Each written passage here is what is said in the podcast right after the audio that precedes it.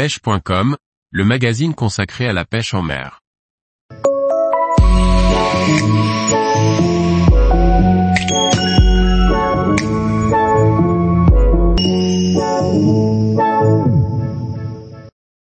Pêche du bar, poisson méfiant, proie fine et leur finesse. Par Kevin Guignot. Le bar est un poisson très prisé des pêcheurs, du bord comme en bateau. Cet attrait pour la pêche du bar se traduit sur certains spots par une réelle défiance des poissons vis-à-vis de certains leurres. C'est la raison pour laquelle l'utilisation d'un finesse peut faire la différence. Le bar, l'Abrax dicentrarchus, ou loup en Méditerranée, est un poisson que l'on retrouve sur la majorité des côtes françaises.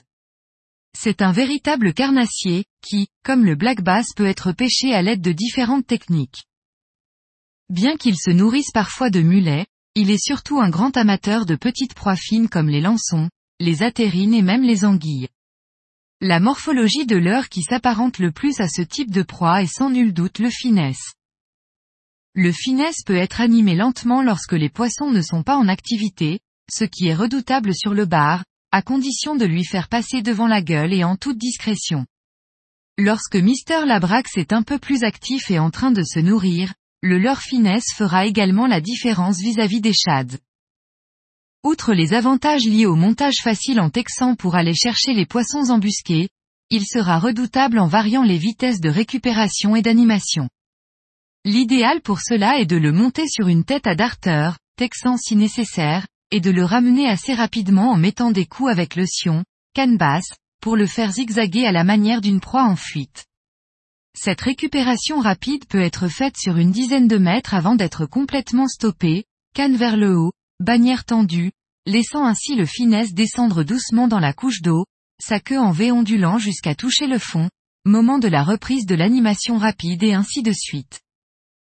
Bien qu'il soit un poisson marin, il n'est pas rare de retrouver le bar sur les premiers kilomètres d'un fleuve, zone où la nourriture est abondante. Il est alors plus facile de le duper à la suite d'un orage, lorsque la fleuve est en crue et l'eau assez teintée. Dans ces conditions il n'est pas rare d'enchaîner les prises, à condition d'avoir le bon grammage et d'être attentif à la présentation du leurre. En effet, dans le fort courant lié au cru, l'idéal est de monter votre leurre en texan, sur une tête pas trop lourde, et de le faire dériver à la vitesse du courant, juste au-dessus du fond.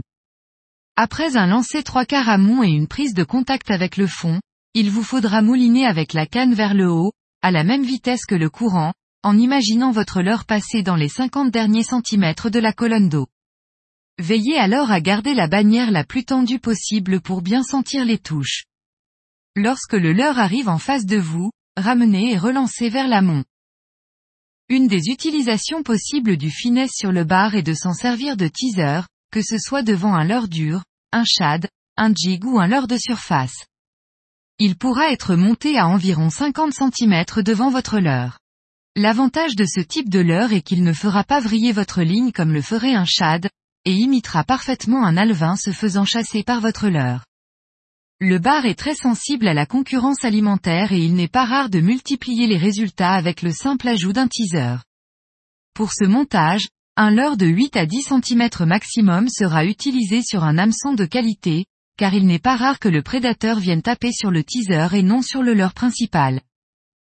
Vous l'aurez compris, malgré qu'ils soient moins en vogue que les shads, les leurres finesses sont aussi polyvalents qu'efficaces, et en connaissant quelques subtilités il n'est pas rare de décupler le nombre de poissons touchés sur une session. Ces possibilités de montage et d'animation sont très nombreuses et il fera la différence lorsqu'aucun autre leurre n'enregistre de touche. Tous les jours, retrouvez l'actualité sur le site pêche.com. Et n'oubliez pas de laisser 5 étoiles sur votre plateforme de podcast.